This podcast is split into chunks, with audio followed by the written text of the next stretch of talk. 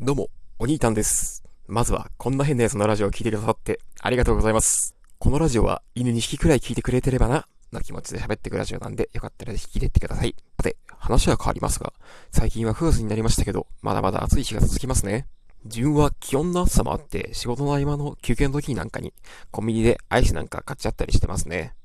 その時になんとなくパピコを買ったんですけど、パピコって一つ買うと2個ついてくるじゃないですか。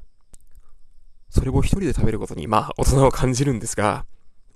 もし、その時に、誰か、まあ、友達とかがですね、一個分けてって言ってきたら、皆さんどうします？まあ、正直悩みませんか？あらかじめ分け合うことがデザインされたパピコですけど、実質半分を人にあげるのって結構躊躇しますよね。まあ、これがいっぱい入ってるうちの1個とかなら全然気が出なくあげれるんですけど、半分はって思っちゃったんですよ。じゃあ、何個ならいいかなって思ったわけなんですよ、自分は。まず2個しかないやつはダメですよね。実質世界の半分に等しいですからね。ドラクエの竜王かよって感じですね。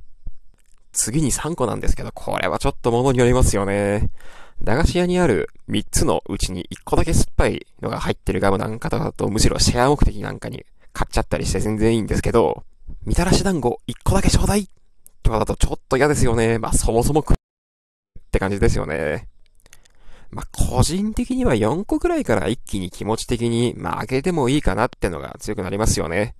まあ、ただ、あげるんだったら一人だけって感じで。まあ、例えばなんですけど、人にあげてる時に例えばなんですけど、ちびまる子ちゃんの小杉みたいなやつが、もし、その場面を目撃した時、俺にも残せよって言ってきたら、うわーって思っちゃいますよね。